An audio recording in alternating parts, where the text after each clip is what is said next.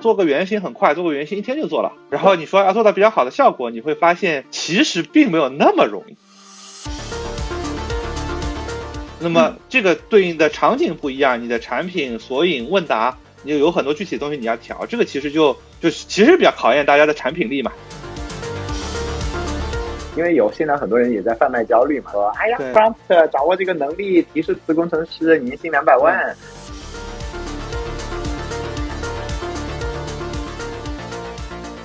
对，我们今天聊什么呢？我就抓抓住你打打算问问题啊，可以吗？可以啊，可以啊。啊，现在马上开工的话，是不是只能最多接到三点五啊？四的 API 就现在还没没开给大家，对吧？呃，四排 waiting list 嘛，我是拿到了那个 OpenAI 的四，但是我没有拿到那个 Azure 里的四。哎，那个 wait 那个 waiting list 到到哪里排啊？我我也是 Plus 的，我没有看到哪里可以排四啊。不不，那个是不是 Plus？是它单独 OpenAI 的那个 API 原来排队可以排一个嘛？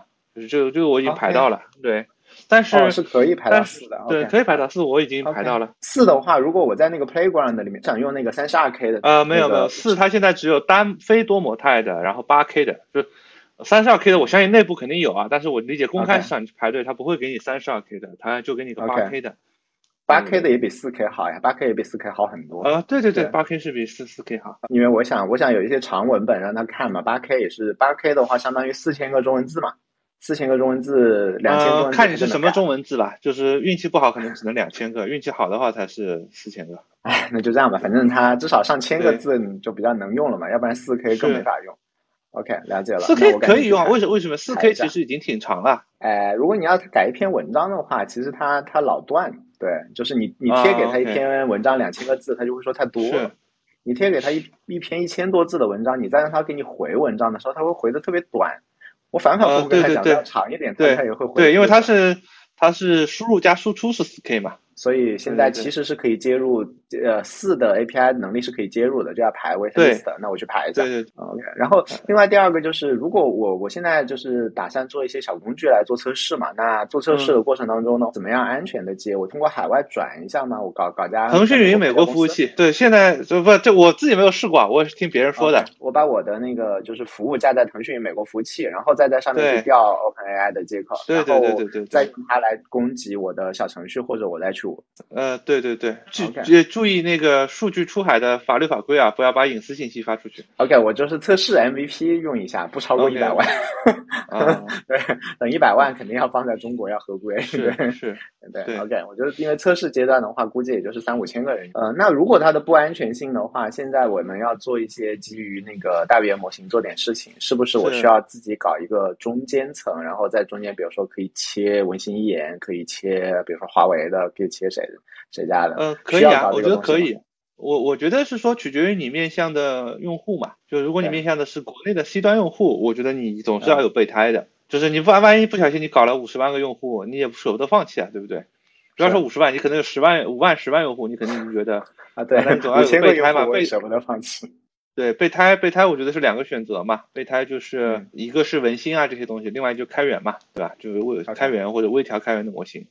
我前几天我试了一下 Chat Chat G L M，就是清华的唐杰老师他们做的那个，然后我试了一下，效果还可以。还可以的意思是跟跟文心一言比呢？呃，我没有怎么仔细用过文心一言。我说的还可以的逻辑是，就是说我尝试给他一些上下文，让他做一些电商的 F A Q 的问答，然后我觉得他是有简单的常识跟推理能力的。简单的常识这大概是一个什么效果呢？我就像比方说，呃，我说，哎，上面是我们的这个送货，对吧？他送货是东三省不送。然后你问他，那能送到哈尔滨吗？他能回答你说是送不到的啊，了解了。对，就是他有一定的常识，对他，对对对，他所以他是有一定的常识跟推理能力的。我试了几个，我觉得还 OK。我觉得你要跟 ChatGPT 这种给你写个程序啊，给你做这种搞脑子的逻辑推理题啊，我觉得肯定我没有仔细试啊，但目前我试过的所有产品都不行，所以我觉得也没有抱太大期望。觉得哎，决你的业务的复杂程度，而且我还试的是那个。单机就能跑的六十亿参数，而且是把那个浮点数换成整整形，反正就就我一台单机能跑得下的，我觉得比我想象中好。对啊，我本来是想说做了那么多裁剪，肯定是只 能跟我瞎扯淡。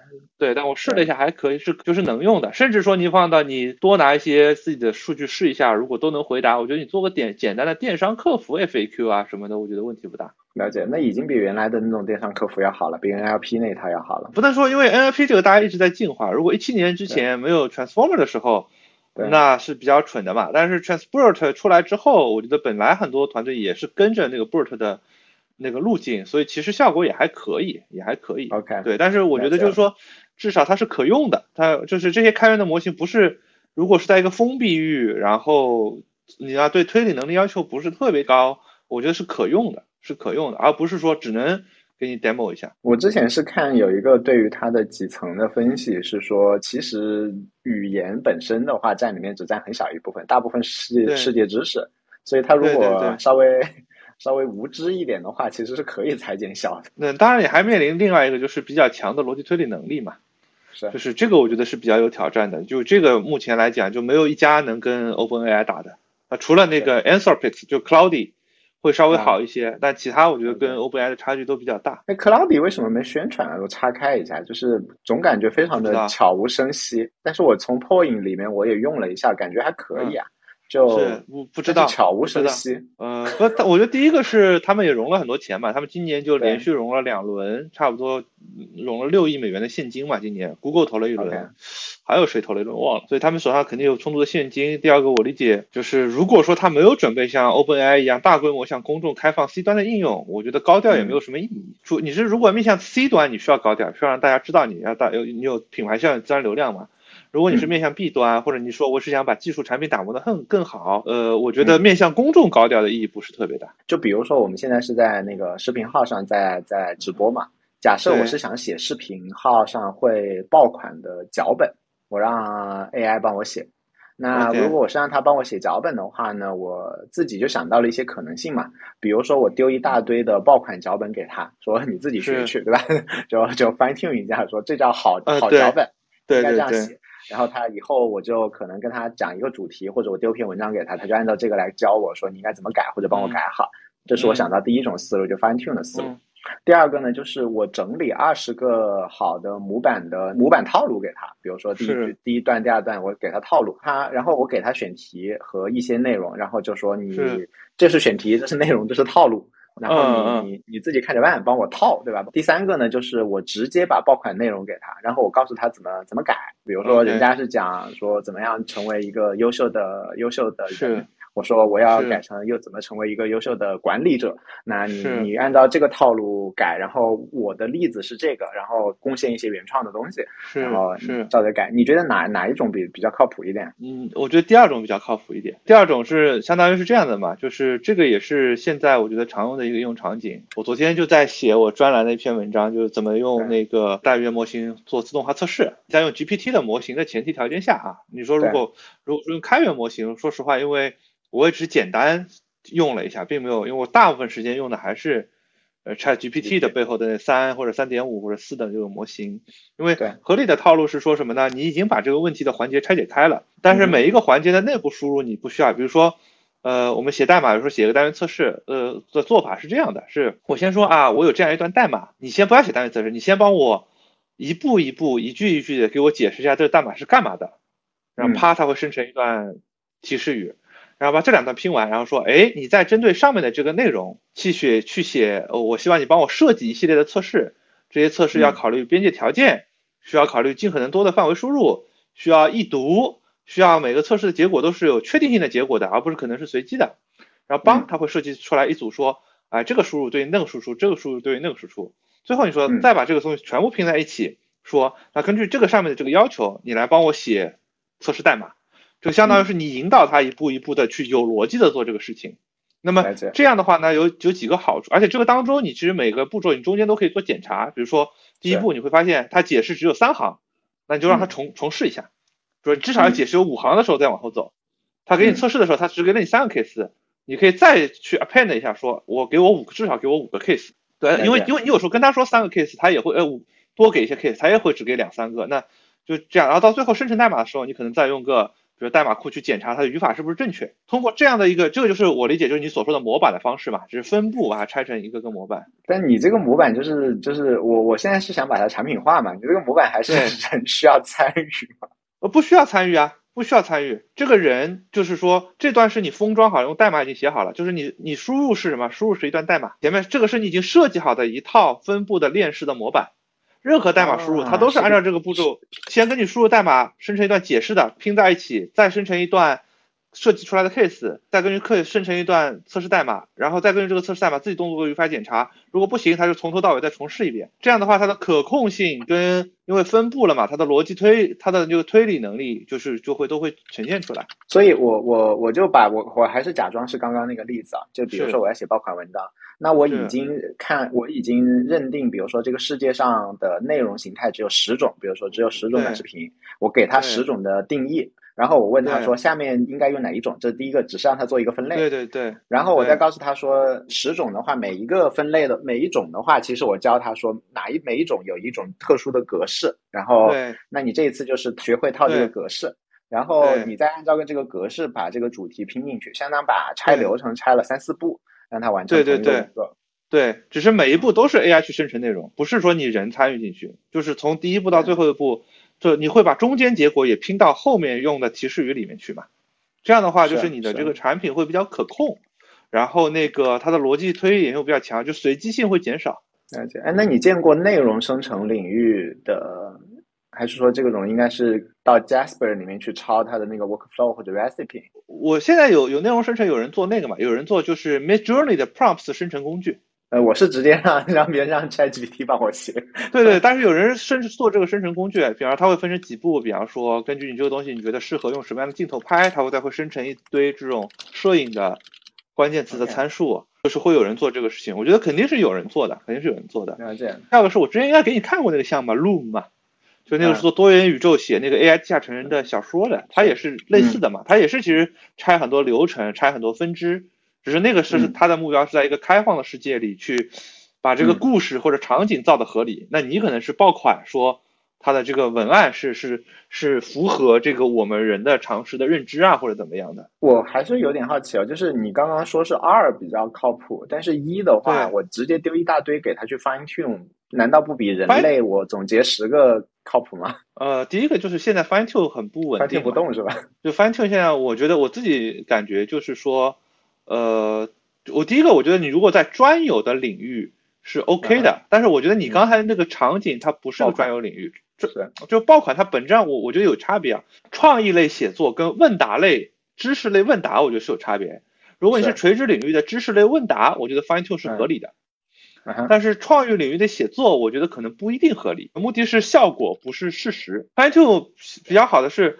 我这个数据灌进去了，我这个是一个是语言风格会相似，第二个是事实会理解，就是我自己看下来大家的做法跟挑战，就是说，当然我觉得这个就就是因为大语言模型现在太大了，可预测的东西太多了，所以现在，呃，但是我觉得是说封闭域，你如果想要有效果，想因为你的最终目标是这个爆款真的能爆，而不是这个东西写的有那么个东西，对吧？那我的感觉是拆成第二步会，第二种方式会更合理。问一下，你现在看到的 GPT Wrapper 这类的产品的话，应该怎么定价呀？我现在看到比较多的都是，比如说给你免费的让你玩一玩，然后之后就给了你一个，比如说包月的价格，然后但是里面其实是限制了使用次数，因为怕滥用嘛。OK。然后你超过这个次数，再让你比如说每一次给个两分钱啊，或者再再升级包。我看到大部分好像是这种，你你你还有别的定价方式吗？还有别的定价，就是工具收费，然后你自己拿个 key 自己来填。我已经在无数的地方填过我的 key 了。对我我的感觉是，没有看到有太多的合理的定价方式，就是 rapper 哈，就是我觉得挺难合理定价的。就是说有些定价嘛，你一看就是割韭菜嘛，对不对？因为大家都访问不了，反正我就割把韭菜，九十九块钱是先把你先收了再说。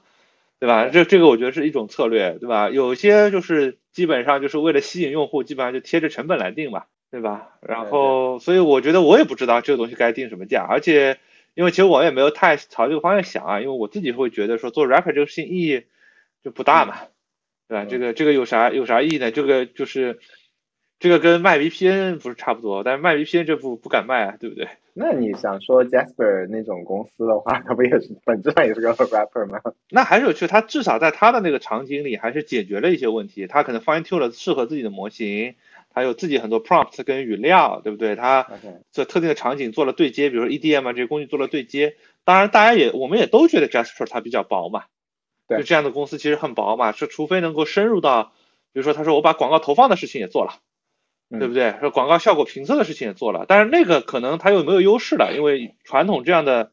广告科技公司也很多，对吧？嗯，如果说我要调教一个，比如说我们之前一直在聊说我们我们搞一个苏东坡出来嘛，对吧？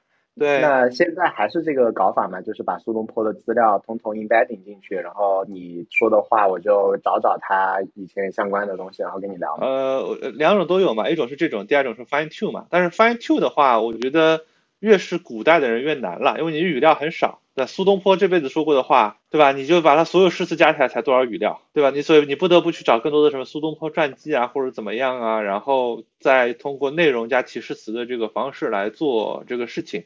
但是我觉得，如果是活人的话，其实可以做 fine tune，也可以做 embedding，我觉得都值得试。看到一个应该是一个美国一个大学的一个老师，不做了个项目叫电子骨灰盒嘛？那他说他我把网上我所有的言论都放进去，然后做了个聊天机器人，对，所以从这个视角，你可以把。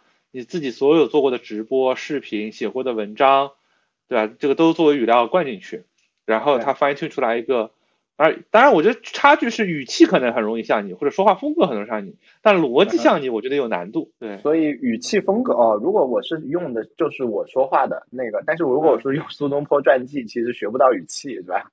呃，对啊，对啊，回答苏东坡知识的机器人是很容易的，你说要做一个苏东坡出来，我觉得是很难的，因为你去想一想说。苏东坡就就是留存在世的诗词就这么些，他会用什么样的风格说话？数据其实你也并没有太多。那还有一个角度啊，我那个司董会的那个那个 prompt 不是火了吗？听说推特上在对对对对。然后那个东西的话，就是我自己平时用的话，其实一方面我是觉得还挺好用的，或者说让什么乔布斯啊，让慧能禅师就是他们来点评嘛。就是他们点评的那些角度，我是喜欢的。但是每个人的话，个性还不够强。如果个性要够强的话呢，其实我就会希望说，比如说慧能禅师点评我的时候，一方面他讲的就是佛学的话嘛，然后另外一方面，我希望他举他的人生的例子，比如说那个时候我跟我们要全变，我跟着猎人的时候，那个吃饭的时候我也吃肉，对吧？就讲这些，就讲他的故事。然后乔布斯就会，比如说我跟他讲，我现在人生很迷茫，他就应该跟我讲说他人生迷茫的那一段时间，嗯，就相当于他应该用他的人生的过程举例子。如果我想做到这一点的话，我是不是应该把他们的这种资料都丢进去 embedding，然后让让让他说你你就拿这里面的例子东西最相关的，然后去举例子。呃，对对，就是最粗的方式当然是用 embedding 来做，当然你可以你要往细里调，是基于 embedding 还可以做很多事情嘛。对吧？就像你说的这些，就是你可以在数据处理上做很多，但是你就合理的方式是你应该是六个你的私董会成员是六个 system，对吧？每个人都有一个，然后背后都有一堆自己一堆自己 embedding 跟 memory，对吧？对。然后你的对，然后拆成六个，然后各自回答，然后再组合在一起，然后再再怎么样？我就需要可就那个是一个好的方式嘛，对吧？可能乔布斯，我觉得你甚至不用 embedding，你做一些 prompt engineering，可能。对。AI 给出来大部分都是对的，就是说，因为互联网上乔布斯的数据很多嘛，他的传记也很多嘛，对吧？就这种故事也很多，但是，对吧？伊隆马斯克跟马云可能也还靠谱，对吧？慧能禅师我估计数据就比较少了，对吧？你就可能得得用别的别的外部的数据去补嘛。我觉得是，你需要用 embedding，需要用 embedding。然后这个如果做起来难吗？就是如果我是让大让他回答的时候都尽量去里面找他的人生例子啊什么？呃，不难。不难，我觉得对。如果就如果大家把有些人翻过看过所有的，比如说 LangChain 或者 LLM Index 的这个文档吧，你也不用看过源码，都大概知道怎么用。呃，我觉得一两个工程师搞一两个礼拜就搞完了，产品化。也要一两个工程师搞一两个礼拜，我以为 LangChain 已经好像都做好了呢。呃，但因为你肯定会，我觉得最大的问题就在于说，你要根据你的各种数据去测，比方说 Embedding 我应该怎么分段。我需不需要对一些重点的话题单独抽出来，把它这个当中不是说开发，开发是很简单的，核心挑战是说继续产围绕产品围绕你的产品的场景去调，说因为我可以所有的东西都一视同仁的去 embedding，但是这个效果肯定不是最好的。我用一天也能做一个电商 FAQ 出来，就我一个人用一天也能做一个电商 FAQ 出来，但是呃也会面临很多奇怪的问题，就是有时候比方说你 FAQ 里有。送货时效跟送不送得到，有时候它会打错，那么你就要去做一些调啊，或者怎么样，或者看一看到底是我分这个 FAQ 的分段分的不合理，我对不对？不不能一股脑的就就裸裸的所有默认参数都调一遍，还是最大的时间是花在调上面。对对对，我觉得会花在调上面，会花在调上面。我觉得开发工程开发上这个事情，对吧？我可以给你一段源码，就是就能测了。对，但这这个的核心的效果，说最简单的方式的效果肯定还是不够好的。对我我我举过一个例子，就是我最近其实在我把整本藤野先生呃，这不是藤野先生只是一篇文章嘛，都 embedding 了，然后直接对着他用默认参数问说，哎，鲁迅的老师是谁啊？他说不知道。为什么不知道呢？因为这本书是鲁迅的杂文集，他是用第一人称写的，里面除了标题出现鲁迅两个字之外，后面没有鲁迅，对不对？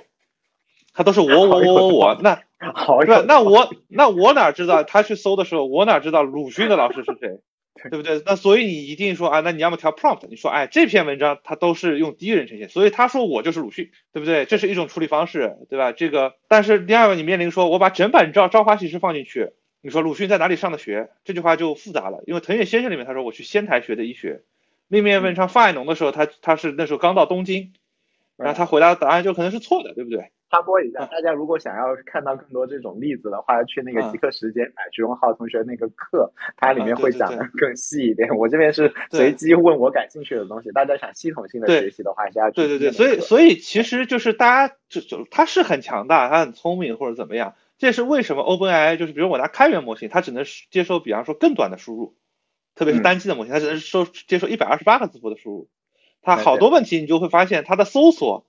打找到那个段落是对的，但是你直接根据那个段落立刻回答问题，其实回答不出来的。你可能得扩，你可能得把那个段落跟周围好几个段落拼在一起才行。了解。对，就是我觉得就是说这个事情是说你做个原型很快，做个原型一天就做了。然后你说要做到比较好的效果，你会发现其实并没有那么容易，甚至于可能要找到适合它的内容集。比如说讲苏东坡的话，那我可能丢十本苏东坡的传记，甚至于还不如网上的某个作者他整理的什么苏东坡人生一百个小故事。然后那一百个小故事刚好每一个那个 size 刚好合理啊，对对对对，这个就是就是数据很重要嘛，就是说就是你不让就是过技术上这事情是简单的哦，对吧？因为你也不会自己去改那个大模型，但是当你遇到一个具体的产品场景的时候，你就会发现，哎，其实坑很多的。这你想我还只是写专栏，说都是些短小的例子，我自己试了半天，我为了写专栏告诉他牛逼，对吧？我总得把这个正确的例子给试出来，是吧？也挺花时间的，也挺花时间的。这样我说，哎，你应该这样，你根据这个问题，你去想一想，你应该改 prompt 啊，根据这个例子，你应该改你的索引结构。但是实际上，你真的去解决这个问题，并不是说你无脑往里一鼓塞，就就这个问题就解决了。当然，比如说你有 GPT 四，对吧？三十二 K 上下文，那我觉得可能就是你往里啊，对对对，你往里一塞，贵啊。如果我是 embedding 的话，它是用类似于卷积的方式 embedding 的，对吧？不是 transformer 啊。不不，这就是我的意思是，呃，我讲个具体的例子啊，就是呃，比如说假设他有呃《苏东坡传》，他有一篇很长很长的一个文文章，就可能有五万字，其实是在整个是在讲他一件很悲惨的事情。对，那那他能够理解这五万字整体在讲一个很悲惨的事情吗？这个就是你要做一些工程嘛，就是比方说，第一个是我我我呃，这个有好好几种做法啊。第一种是，我以为他肯定得一层层卷进去了。不是不是，肯定是分段，就是 embedding 的输入就跟你聊天的输入是一样的，每一份 embedding 输入也只能是四 K，对，只能把这两两千个字，上次的四 K 会跟下面的四 K 再拼一下，然后再卷一下，然后再拼一个四 K，呃不不会不会，默认是不会啊，对，所以你要做几种事情，一种事情是说我把这两千字做了个做了个 embedding，同时把这两个千字说你帮我写个一百字的 summary，然后再把二十段一百字的 summary 再合成一个变成 summary，然后它是个索引，你先搜到这个相关。再往下里面去找具体跟你一些相关，然后再把这个东西找出来，再拼给你。分了好多层，是是是。对对，但是这个要你自己做，对吧？你把一本书的索引变成一棵树嘛，有十章，每个章有一个小节，每个章里面都有五十页，那可能那个每五页一个小节然后然后再下面每一个就是你们你得这个得自己做嘛。所以我如果要要要弄好它的话要让他能够理解这 五万字是一件很悲惨的故事。我讲我悲惨的时候他可以把它抽象出来跟我讲的话其实我还是要做很多工程上的事情让他能理解对对对对对对对。那还有一个啊就是因为我现在其实也是 mvp 嘛我我而且我现在觉得基建层非常不稳定嘛所以我还有一个策略就应该所有这种事情我就不干了。因为就等说过半年这种问题全部解决了，因为要不然我自己在这边搞东搞西，说不定就是过半年这这这这你的所有的工程上的那个你的积累，很有可能就是给你创造一个局局部优势嘛，对吧？这短期优势嘛，它没有对，可能过半年它比如说出了一个三百二十 K 的，就就对对对，尴尬了。呃，我觉得第一个啊，就是说这当分析好几层，就比如说我们刚才说的这些工程 trick 啊，我觉得这个是个信息不对称，或者说就是信息不均匀的问题。就在我看来，它不是个问题。OK，就是我觉得这个就是你分分钟动动一下，就是你有一个善厉害一点的工程师，动动脑子肯定能立刻能解决。但是要调两周啊，我干这两周去优化我的界面不好吗？对，但是我的假设是。当你面临真实的场景的问题，即使给你更长的，比如说更长的文章，比如说 GPT 四未来会开放三十二 K，但我觉得它的价格没办法一下子降那么低，对不对？所以你一定是针对自己的。第二个是你不去试这个过程，其实你也理解不了用户的场景，因为我觉得用户场景这个问题其实现在是个。不是个说已知的这个用户场景就是对，是是我不知道，我要在摸索的过程中去去干这个事情的。所以我自己的感觉是，如果大如果是要做应用层，呃，而且说你没有太多包袱的话，嗯，我觉得是尽早试，因为投入也不大。就我们刚才说的这个事情的投入，其实你不需要五个人的团队、十个人团队，你就需要有一两个人的团队、一个人的团队就能开始干了这个事情了。所以我觉得，如果做应用层，我还是觉得应该尽早试。因为它的投入并不大，但是你如果要去试，比如说做大模型这件事情，我觉得就要比较慎重，因为有可能你组完团队，啪啪啪开始搞，发现人家其实有很多人已经早就卷起来了，同学们，对不对？大家不要觉得哈，现在国内其实有很多团队已经在干了很一段时间了，已经卷起来了，只是没有必要出来说话嘛。对，所以我觉得偏应用层早点搞其实没有什么坏处，因为你的，因为你不管啥时候搞，你都有那个试错成本，这个试错成本中。大的并不在那个研发，就是产品技术层，那个其实是低的。所以我想的是说，我就算是应用层，因为我现在已经发现可能有十个八个场景可以做嘛，我也找 low hanging fruit 吧。然后哪个场景，比如说先收了一百万，然后有一百万现金证明说这是个真场景。然后，然后在在在一百万里面花五十万去去去打磨，现在就是是是是是，就是一个 prompt engineering 的东西搞搞出来。是有同学问说，在三点五的 API 做一些逻辑推理，让模型认为是个供应链管理员，定义一些节点依赖，推理某个节点挂了的波及面，有什么 trick 吗？第一个是我认为不是所有的问题都一定适合完全用大语言模型来解决，这是为什么会出现 LangChain 这样的。框架对吧？它比如说它算算数的时候是调外部的另外一个东西。我觉得大语言模型的能力强项还是在常识逻辑和基于常识逻辑的推理。如果说你这个已经有一个供应链的图，有一个环节哪个点挂了，前后的依赖哪些会波及，这个其实你不需要大语言模型的逻辑推理，你其实更合适就是用一个传统传统的程序去解决。如果说不是的，你说是基于一些常识的推断，那我其实刚才跟任鑫聊一开始，我觉得你还是要分步骤，就是你把这个步骤啊，其实我们上次。聊就聊过吧，人有系统一跟系统二，system one 跟 system two。你想一想，如果作为系统二你来解这个题，你会怎么分步骤解？每一个步骤拆成说，先第一个步骤说，哎，我们遇到一个问题，这个问题呢，这个第一个步骤我一般会怎么去思考？呃，AI，请你思考一下啊，啪，他把答案列出来了。啊，基于那个答案呢，你说，哎，你看，呃，这个第一个步骤里他已经思考出了这么结论，那么我们想利用这个去。呃，列出一些可能会出现问题，你多列一点，对吧？啪，它又出来一堆东西。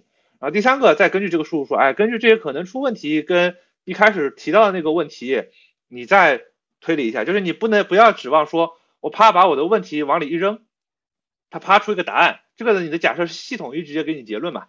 那么系统一给你结论，很多时候它能给你结论，但是它给你结论你会觉得没价值。比如说我我前面说。我我们写个做个让 AI 帮我写测试，他给我写的测试都是不考虑边界条件，都是 good case，就是你用它测都过的。我就让他做个，我让他做个什么呢？时间的格式化，呃，你输入一个秒数，比如六十一，他就给你输出一分一秒。如果你说你把那个程序扔给他说写单元测试，他就把你他就扔几个什么一六十二十进去。我们用刚才那个步骤说，他会给我扔一个负一进去，他会给我扔一个空字符串进去，他会扔一个 A B C 给我进去。对对不对？这个这个就是你利用把问题拆开来去做这个推理能力，他就会他的推理能力就会比较强。就是你要引导他尽可能的用系统二思考，场景适不适合？第二，就算场景适合，你也要把它帮他拆解步骤，让他用系统二，对对对，不要他直接拍脑袋，他拍脑袋比我们拍脑袋还不靠谱。对他拍脑袋是，他拍脑袋就是快而已，比我们快。对，但是不一定比我们准。然后说，请问老师啊，小公司想借用大模型来实现一些自训练啊，自训练是自己 fine tune 的意思吗？比如客服营销工具，具体的实施需要做什么？大致的预算类型有哪些？几个问题啊，第一个是说，比方说你能不能用 OpenAI 的大语言模型？因为大家有几种，一种是说我必须要用个国内的模型或者开源模型，对吧？因为一些数据啊之类的问题。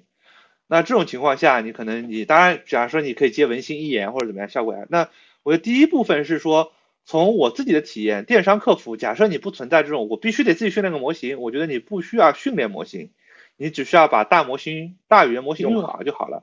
你只要去把 embedding 用好，你只需要去把这种我们刚才说的多个环节的链条，包括说这个问题的拆解做得更好就可以了。其实我在专栏的。应该要下下周才会上啊，那那篇文章下下周才会上的第大概十六七讲，我就写了一个说你要做个电商客服，对，假设你电商客服有三类问题，第一类是导购的问题，对吧？就是我有个商品库，然后导购的问题。第二个问题是那个客服的问题，就是啊你们发货发到哪里啊？就是就就是知识型 FAQ 的问题。第三个是说跟我的订单状态相关的问题。那你其实完全不用训练任何模型，你就利用好它的 embedding 跟 l a n c h a i n 这样的工具，你自己包装一下，就能做出一个。八九八十分的吧，我觉得没有问题。八十分的吧，我觉得没有问题。对，所以这个情况下，你的预算就很简单，就是你到底有多大用量，就是你可去开一个 OpenAI 或者微软云的账号，对吧？申请到这个权限去干就完了。如果你要自己训练模型，那基于开源模型也可以做这个事情，对吧？但是就取决于你的量多大嘛。就是说你是京东、淘宝，那我告诉你的预算跟你说我是个小商家，我就每天一百单的这个预算肯定是不一样的，对吧？所以我的感觉是。取决于你问题的复杂程度跟预算，但是我觉得大部分公司现在没有必要，就是你不愿意在模型上花一百万美金，就先不要去碰模型这一层。我的我是这么个结论，就是你那你可以说我做一些原型研究啊什么的，说你说要产品化，我一定要用模型来做，那你先做好准备，说你觉得你将来一定要投，当然这是拍脑袋的一百万美金，你不然你干这事情没有啥意义，你搞几个人搞一些卡，半年时间呃三几个月时间，你算算就是多少投入。而且这些这个当中越来越贵，越来越对这个当中可能卡还不是卡还不是贵的，是人是贵的，对吧？你你你说我要自己 Q 个模型，你不能只有一个人吧？你总有三五个人吧？一个人的工资，对吧？你算下来就是你你就你不可能说你一个月就给我出出模型层面出结果吧？你怎么也得给人家三到六个月吧，对吧？就这个投入就大了嘛。对对。然后现在。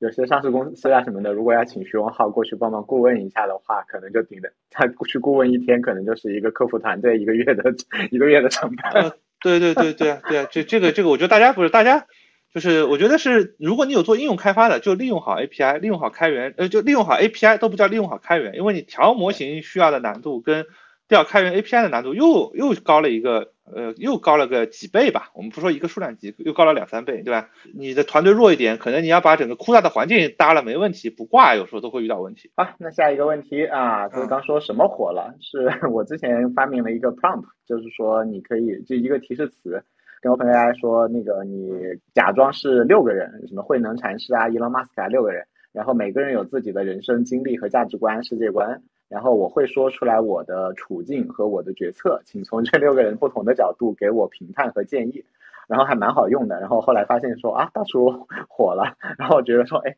既然火了的话，我我我也在考虑说，我把它产品化一下，看看能不能卖钱。好了，对，就相当于做测试嘛。所以刚刚问徐文浩好多问题，说能不能假设我里面有一个苏东坡的话，我怎么让他能够拿苏东坡自己来举例子，不要讲那么空。然后现在就发现还不是说几句 prompt 就可以完成的，但当然我可能会投机取巧一下，但是就任何东西要做好，其实背后还是要付出一付出一点的啊，比以前容易付出一个人两周的时间，这也是时间嘛，对吧？然后还有同学问说，那个专栏是哪一个？是 AI 大模型之美吗？是极客时间上卖的那个 AI 大模型之美吗？啊，是的，是的，就是那个，就是那个，对，可以去买。然后那个 AI 炼金术里面应该也有有相关链接吧？好像啊。没有的话，那个那个有历史上有历史上我历史上应该发过发过发过，对，把它置底一下，或者或者有一个那个那个放在放在放在什么导航栏里面放一个。OK，有没有可能把一大本书不同地方的信息连接在一起回答问题？可以啊，就是你因为我们其实是把一本书拆成了很多段，然后用这个问题去检索哪些段可能会相关。那他可能就会提取到一本书里一开始的段跟后面的段。但这个问题其实我觉得也比较也比较 tricky，就是说有时候其实你不希望，因为这两段之间内在中间空了很多东西。对这两段，其实你放在一起，跟你把从头书放在一起，直接基于这两段去回答，跟从头把书读完，知道这本书是怎么回事去回答，其实可能完全是相反的意思，对吧？我举个例子，你说看乔布斯传，比方说你看说，哎，乔布斯这个，你看他很年轻的时候就去什么印印度灵修，对吧？然后他年纪大了，这个就因为胰腺癌说不愿意吃这个药，要那个。然后你不好不容易搜到了，把这两段一拼啊，你得出了一个结论，去印度灵修要丧命的，对啊，就是不是这么回事儿嘛，对吧？就是所以他，所以这个就是我刚才跟人性聊的，说你真的到具体的应用场景，你会发现啊，我们说的都对，用 embedding 搜索一下拼，这是大的框架是没问题的，但是当遇到你自己的应用场景，你要去想想你的这个知识是用什么样的方式索引起来比较合适，是我应该就让它原始的文章。还是说我自己针对它变成一个小节说，而且小节有有我关注的重点，比如说人心关注的可能是故事，嗯，有人关注的是名言警句，对吧？有人关注的是一个具体的发生的事情，对吧？有人关注他他做了哪些决策，那么这个对应的场景不一样，你的产品索引问答。你有很多具体的东西你要调，这个其实就就是其实比较考验大家的产品力嘛，就是怎么去又要懂一点技术，又要去去思考这个产品到底应该怎么做。我觉得其实门槛它很低，但是上限其实很高。那门槛很低，上限很高。感谢。然后那个那个呃，下面还有两个问题啊，然后一个是国内 基于大模型的垂直领域开发有哪些公司？呃，我觉得可第一个肯定有很多公司嘛，但有些公司我也不方便讲。因为有些公司就大家可能也比较保密，也不一定方便讲。然后那个，但是你家就是看融资信息呗，不用看这个，对不对？就是这个，就是愿意讲的都会发融资的信息，大家去看看什么虎嗅啊、三十六氪呀、什么量、什么机器之星呀、什么 量子位啊，讲的那些上上上市公司都都已经涨过好好多轮了。所以这个我觉得是说垂直领域，那垂直领域其实公司挺多的，有不一定都是做，因为整个是个生态。就是有做分布式机器学习的，最近那个应该公开了吧？就是王兴他们不是说并了那个一流科技嘛？公开应该这个是应该公开了，所以就可以讲我就是对吧？就是光年之外并了一流科技，比如一流科技其实就是一个公司，就是这么一个公司。最近西湖新城也发了他们的融资的公告，那西湖新城也是个公司，它不一定是垂直领域啊，就是那个 Glow 对吧？他们一直也做 PR，其实公司各种公司就就是能公开讲的。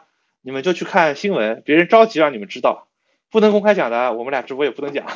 那还有一个老师，我说的其实就是基于现有的 API 去做一些 FAQ 的问答、营销文章生成的工具，具体需要做什么，具体流程，哪些人参与，预算类型。然后徐文浩回答正正经经的那个开始的之前，我建议你可以搜一个东西叫 Meet Cody。Cody 就是 C O D Y，然后 Meet 就是就是看见 Cody，它是专门解决你这一类问题的，就是完全不需要理模型，就是你它里面会设置说你公司的那个，比如说角色，然后这个角色背后有哪些文档，比如说是什么公司报销政策，对吧？那可能就是 HR 的角色，那其他人就可以找这个机器人问公司的报销政策。呃，什么公司内部政策，还有一些机器人就可以说帮忙写文章，那可以内置模板啊什么的，Meet Cody，然后有好多好多类似的东西，所以也有专门的工具，不一定需要你全程开发，就是你一旦一旦陷成陷入到你要全程做这事儿，主要就是现在只要但凡有点跟这事儿沾边的人都会很昂贵，对对对 对，就我觉得是这样，就是。我觉得其实这事情不复杂，对吧？这个买专栏，反正专栏很便宜啊，对吧？像六十块还是八十块，对吧？那个你就里面会有例子，但是我觉得你只需要一个，如果是说我就是基于 OpenAI 的 API，然后那我觉得你第一个你需要个产品经理，第二个你需要一个工程师，这个工程师不需要有太强的 AI 背景，他只要是个呃学习能力比较强、比较聪明、能做应用开发的，然后呢你去。比如你有专栏了，你看一下专栏介绍过的各种开源项目、各种场景，你把那些开源项目去看一看，这些开源项目里都会有 example notebook，就是示例。他说，哎，我这个可以用来做问答，我这个可以用来做这个搜索，我这个可以用来做这个聊天机器人。他们去看一遍，基本上你专栏看完，那些文档看完，你基本上说，哎，我不用搞什么太高深的东西，我就做个应用客服。我觉得他基本上也就清楚了，他基本上也就清楚了，因为你总是需要有一个内部的团队的人来干这个事情嘛，对吧？然后那个我觉得预算就是人的预算是大头，就是因为你最后总是要有，不管是谁总，你内部总要有个人负责干这个事情，然后对吧？尽早去申请一个 Azure 的 API，因为 OpenAI 的 API 不是特别稳定，经常挂，对吧？三天两头出事故，Azure 是微软云嘛，但是两边的调用方式是一样的，你去，你有海外的公司，你去申请排个队，应该很快就能审批下来。然后根据根据这个结果来讲，你可能就最后觉得需要两三个工程师，一个产品经理，这事情就能做了。甚至我觉得，甚至他们可能说，哎，我找到一个开源的工具，我部署一下，其实它也是包装了 OpenAI，可能一两个礼拜这个就能上了。所以我觉得这个，如果你是想只是做电商的 FAQ，做一些营销文章的生成，第一步是你找一找一两个工程师，找个开源，就立刻去去去做就好了。有包括 Jasper 这种东西。啊，你何必呢？你何必自己做呢？你就用它的不行吗？对不对？你直接用 Notion 的话，你直接用 Jasper 不挺好的吗？对，你直接用 Jasper 或者 Notion AI 不不行吗？它那个东西一个月几十美元，你就可以开始用了。你你一个工程师，你就算在国内，你一个月也要一两万块钱吧，对吧？就是我我觉得是核心是这个逻辑。但你如果说我必须要自己开发，那我因为各种各样的原因，那你就投入好了。就但是我觉得起步投入一两个人、两三个人就好了。公众号这个这个 AI 链，这个就是公，这个是我们的公众号，我个人没有公众号啊，对吧？Jasper 就是 Jasper 点 AI，这一家美国的呃创业公司吧，算也算创业公司。营销文案写作工具，嗯，对对，营销文案写作工具，字节在做吧？那肯定在做嘛，这个呃，这个我觉得这个问题不需要回答，我们不知道在不在做，但是我们觉得他们肯定在做，对吧？我们知道他在，我也不能告诉你他在做到什么程度了，但是我告诉你，所有的头部的。第一线的互联网，你觉得最有钱的互联网公司一定都会做，这个不用去想，哎，对吧？这个这个没有啥好想的，就是这个人家肯定比我们聪明，对吧？就是我们都看得到，他们都看得到。对，反正国内在座的很多很多在座的人的话，也在看许文浩同学的专栏，许文浩的呗。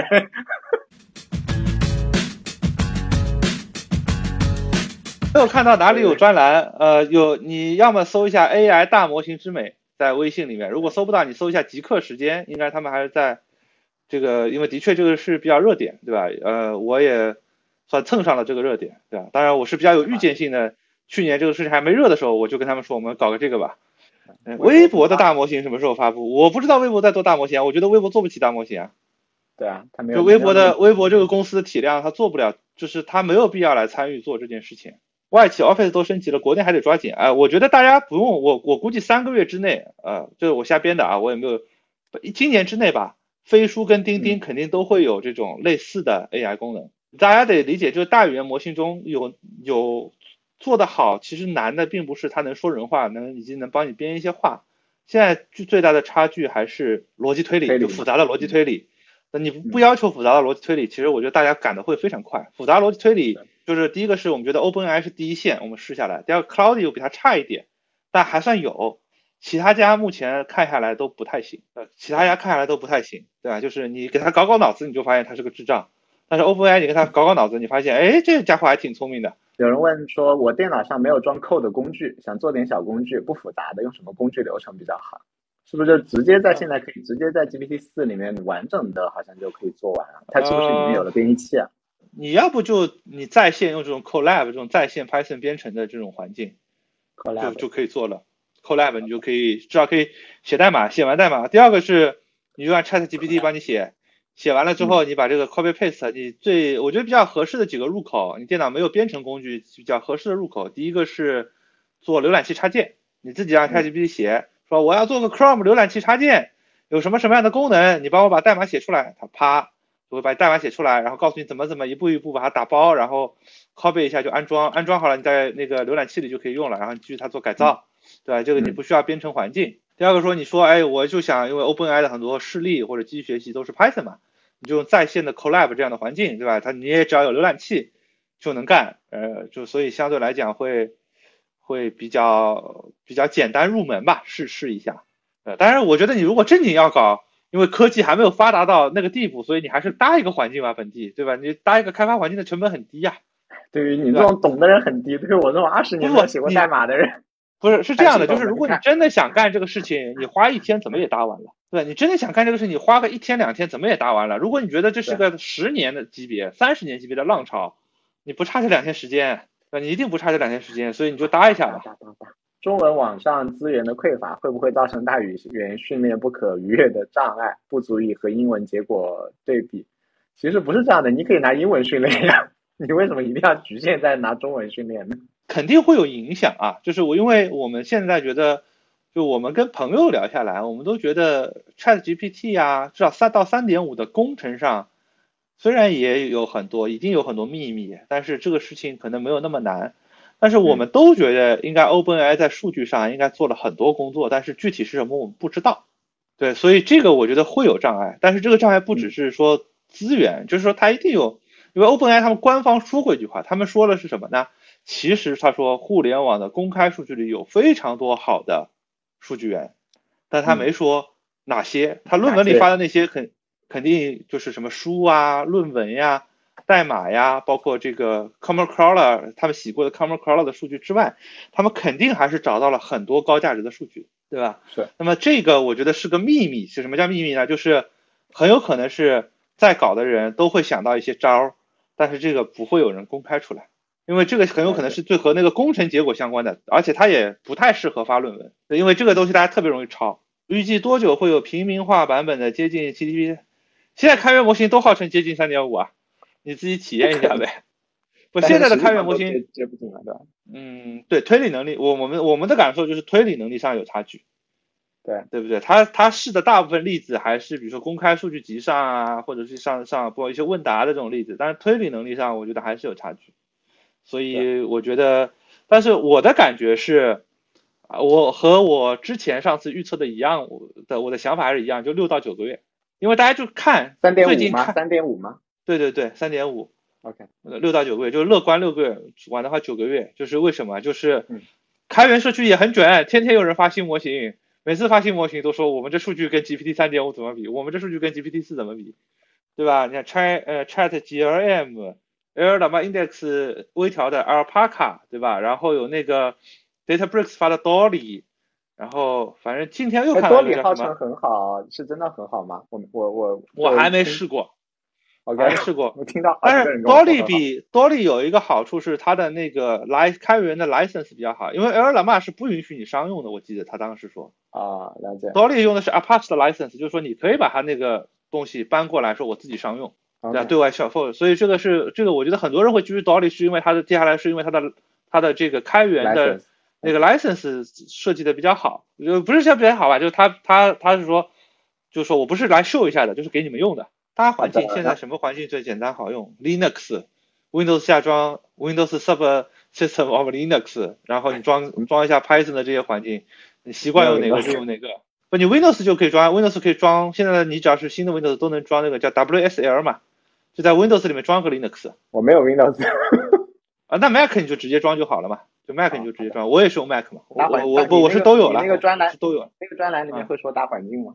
呃，我那个专栏说你直接用 Collab 的环境就能运行，就是你只要有个浏览器就能运行，对你有个浏览器就能运行，对吧？谷歌免费提供给你一个环境让你跑代码。你专栏卖了多少份了？现在八九千吧，呃，将近有一万份啊，还很很很厉害。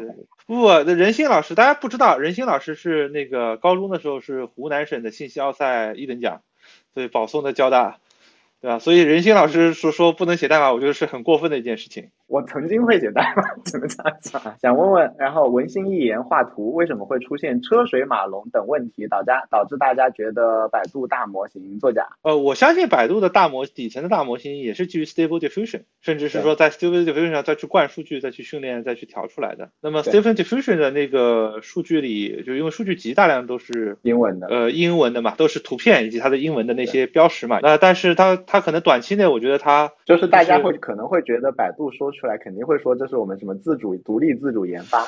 他有可能没有说过这句话，但是因为已经被骗过太多次，经常会说独立自主研发。对，因为这个问题其实很难回答，就是什么叫什么叫独立自主研发？是多独立自主叫独立自主？是我 Linux 那个操作系统也是我自己研发的，我能在上面跑程序才叫独立自主研发，对吧？这个这个分分很多层，连那个芯片都是我自己做的，还是操作系统我自己做的，还是机器学习的框架是我做的，还是这个算法是我做的，还是？这个数据就我觉得这个就很多层嘛，那我觉得百度就是着急赶鸭子上架，它可能在中文的数据集，因为我觉得训练模型、机器学习的能力上它可能是有的，但是说我明天三个月上上，我找那么多有中英文标识的这个数据的，可能我觉得是它找不到短期内那么多有图以及它的中中文标签是什么。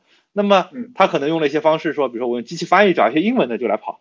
我觉得这个它会导致就出现那些什么车水马龙，什么老婆饼，什么啊，大家都看过对吧？这个这个对，就是我觉得这作假这事情很难定义，对吧？因为百度也从来没有说过说我们不是基于 Stable Diffusion 的，他也没有说我们不是的，我们是完全搞了个新模型，他其实从来没有说过这句话，对吧？第二个是我觉得百度肯定也不是调 API。对不对？第三个，你看他的画的这个风格，他肯定是自己调了一个模型，对不对？他不是跟 Midjourney 一模一样的，他也不是跟默认的 Stable Diffusion 或者你看到的某一个别人直接把模型全都拉进来那个风格一模一样的。我觉得这个你叫作假，嗯，我觉得最多叫 PR 的，就是有点夸大吧，对吧？或者说他的 PR 跟你的预期不一致，但这件事情我觉得还谈不上作假吧，还谈不上作假吧，对吧？就是说，就是大家宽容一点，宽容一点。对，他已经是我们全村的希望了。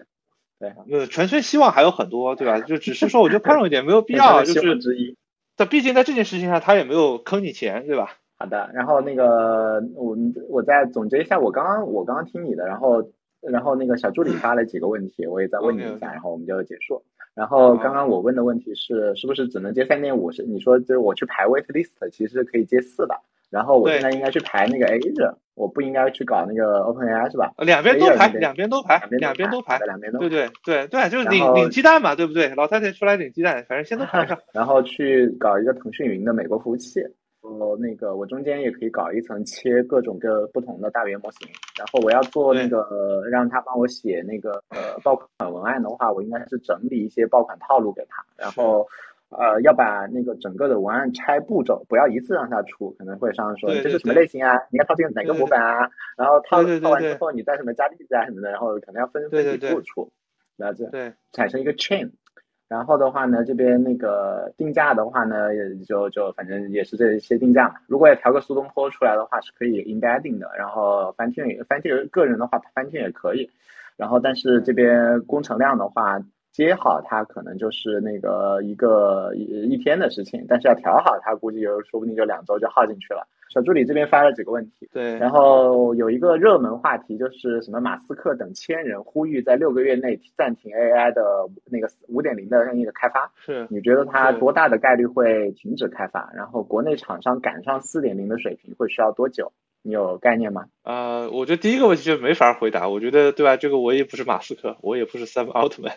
对吧？我们甚至也不在 OpenAI 里上班，但是我觉得你用常识想想，你就觉得没有人会停止啊，对对不对？就大家大家这个这个在你美国人停，中国人也不会停，对不对？中国人停，欧洲人也不会停，对吧？我觉得所以这个事情是就是呼吁是有些事情呼吁其实没啥用，对吧？我也希望呼吁这个这个这个世界和平，但是这个就不现实，这不具有现实性。对，我觉得是这样的。我们看三点五啥时候出来，我们才能知道啥时候能赶上四点零。比如六个月之内，三点出来的东西已经跟三点五差不多了，那我觉得就会追得很快，就说明大家就发现这事情没那么难，而且这个事情影响信心的嘛，就是你三个月就追到了三点五，你就会加注去投，对吧？然后你就会有更多的资本人，大家都会有信心。如果说你要十八个月才追到三点五，那你去追四的时候。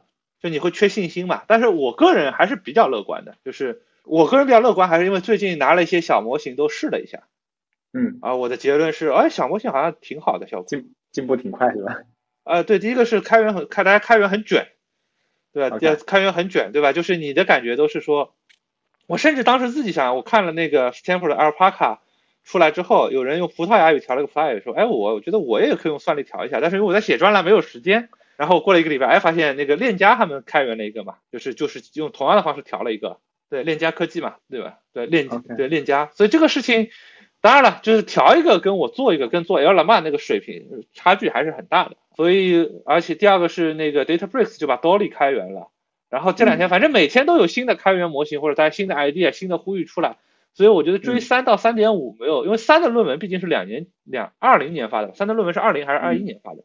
我的感觉是追到三三点五这事情没有那么难，对不对？那追到四其实面临几个挑战嘛，第一个是卡，对不对？到底有多大？因为四到三点五为止，主要的信息你从公开论文里都能拿到啊。我是用什么算法？我的团队是怎么搭的？我的这个这个，我甚至我数据怎么是怎么标的？那个 instruct GPT 都写的非常详细，对吧？甚至说我的标注团队的培训是什么，它里面都写了。但是四就写了个技术报告，说我们牛逼，对吧？那所以说到四这个事情到底怎么就是什么时候能赶上，我不知道，的确不知道。我觉得等三点五出来，就是才能有一个估计吧，就是理性的估计。现在都是拍更就更拍脑袋了啊！本来三点五我也是拍脑袋估的。然后那个还有我对这个问题有还有回答，就是第一个就是不不会不会六个月之内暂停嘛？怎么可能？对，然后还有那个一帮人出来说，我们就不暂停。我那个我那个温达也出来说嘛，然后居然还有一个我们的同学，他的名字也出现了，然后也啊是谁啊？田啊田跃动，OK OK OK，他的名字居然能放在那么前面了，我才知道他那么牛逼。啊对对，他现在是那个 Facebook AI Research 的一个 leader 嘛，在里面 OK。然后那个，而且另外的话，就是那个签人的话，很大概率上那是一个，那是一个，那是一个 PR 局，因为我也有几个人在里面，他们都说他们没有在那上面签名签字，就是嗯嗯对那个对，反正那是个表单，你谁都能填，对，那就是个可能是个假的，所以大家不要太认真这种东西。对，然后有没有听到反馈？文心一言的 API 体验如何啊？你你你你觉得文心一言现在跟 Chat GPT 还有多大差距啊？哦，我我我没怎么试过，所以我没法回答这个问题。OK，不知道。对，因为对我最近其实都在卷，把专栏赶紧写完，就是因为 好。那你那个卷专栏的时候，你会用到这些 AI 的工具吗？现在有什么 AI 工具可以帮助到你？有发现什么好玩的吗？特别是国内的有吗？呃，因为我那个写代码为主，我其实自己还是用 Chat GPT 用 Stable Diffusion 会多一些。这个这个不对啊，这个我觉得其实应该多。我稍微有点后悔，就是觉得这个挺占时间的，就是你有很多东西没有空，就写专栏很占时间，所以你有很多工具都没有空去试。比如说文心一言，按理来讲一定应该要去试一下，但是我想啊，我已经忙到四脚朝天，对吧？就是就是就算了，就先先，你看我们现在这个这个这个直播都。都都就就都没有做准备，都没有提前说，哎呀，我们对一下，说我们要聊什么呀？哎呀，我们今天聊什么主题啊？都是哎呀啊，说哎呀，马上说，我说我马上等我五分钟，马上开始啊。所以所以文心一言，因为至少我没有在网上或者朋友圈里看到有谁贴给我一个图说，哎，文心一言这个特别牛逼，所以其实我就没有那么好奇，就所以我就没有那么好奇，对吧？就是就是你只要说他贴出一个对比图，说这个 case OpenAI 牛逼。啊不行，文心一言这个逻辑推理出来，那我可能立刻就有动力去赶紧找人搞个号进来试一试。那如果不是这样的话，其实证明他现在还是落后的。其实我觉得花太多时间去研究它行不行，对我来讲不是很重要。当然，可能对很多人做做国内的产品应用，因为各种数据的问题可能会比较重要。但是我是试了一些开源的模型，因为如果真的想要深入做产品，我也想试一下开。但我觉得开源模型，我估计文心一言的体验不会比这些开源模型差。所以我相信它的能力是不差的，因为我用单机式的开源小模型，我觉得都不错。这个不错是跟预期比的，因为我当时在想，那个模型一千三百亿参数，裁剪到只有六十亿，还把浮点数都换成了整形数。我当时的期望说，哎呀，我这这专栏这一篇，我到时候不要写，不要写不出来，不要写出来 case 都是不过的。那我得想一下我在专栏里怎么写，我得向大家解释说，哎呀，开源模型太弱了。对，对不对？啊，我试了一下，哎，还行。那我觉得就是就就就对吧？我最怕的是什么？写出来发现这这这篇文章没法发，发了大家看了没有价值。对，那就。但是我也试了稍微复杂一点的场景，的确不行，就上下文能够支持的长度又短，对吧？它只能支持比如一百二十八个 token，不，这是因为单机决定的嘛？这是单机决定的嘛？不是说它，当然我也不想花钱说把它那个模型再找它的云服务器再布上去或者怎么样，因为我写专栏还是要让大家自己每个人都能跑。我去搞了折腾了那么久，大家只能看一下，那没有什么意义嘛。专栏快点发完，专栏专栏已经每天一稿了，你还要怎么再怎么快？那那再问你最后一个问题啊，就是 prompt，因为有现在很多人也在贩卖焦虑嘛，说哎呀 prompt 掌握这个能力，提示词工程师年薪两百万，这到底是会是一个人人都需要掌握的能力，还是说一个职业发展的方法，还是那个 其实过一段时间这就过时了？因为 Sam Altman 是说过这个东西几年后就不需要了嘛。我认为 prompt engineering 要分成三种类型的问题。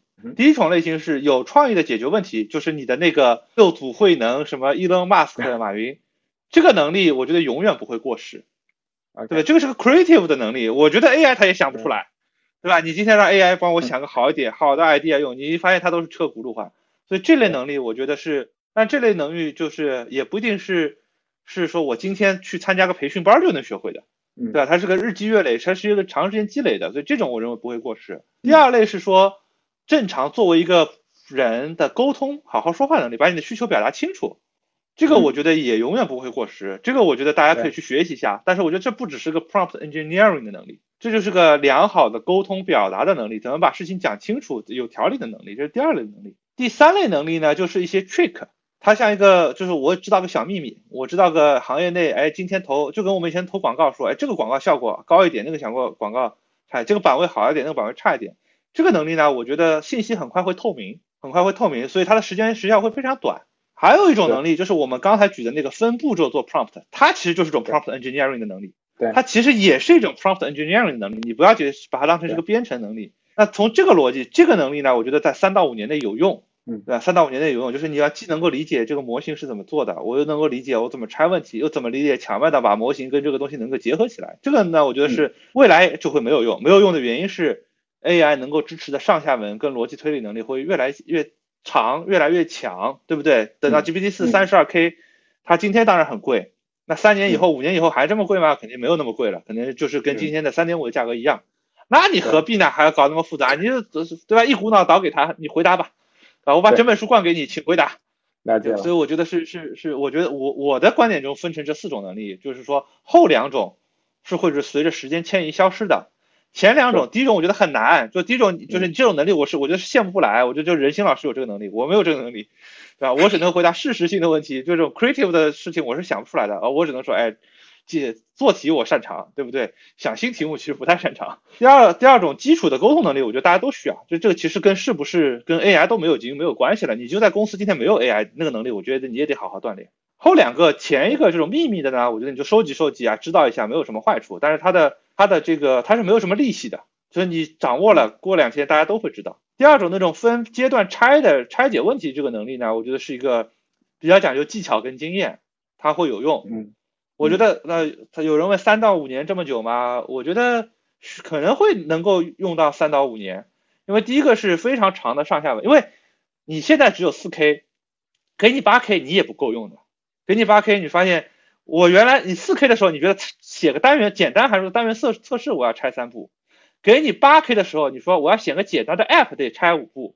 给你三十二 K 的时候说我要写个大的应用要拆几步，对所以它这个当中一定是只是说不是你今天学完就没了，你可能随着模型你在还在不断的学新的这个方式方法跟解决问题的这个能力嘛，所以我觉得它会有，但是真的大，但是可能五年之后甚至或者十年之后那不需要了，对不对？这个你你你上半句刚蹦出来，AI 已经把下面所有东西都给你想好了。好的，那我们今天就这样，好啊，写稿拜拜，写稿继续吧，拜拜，拜拜，好，拜拜。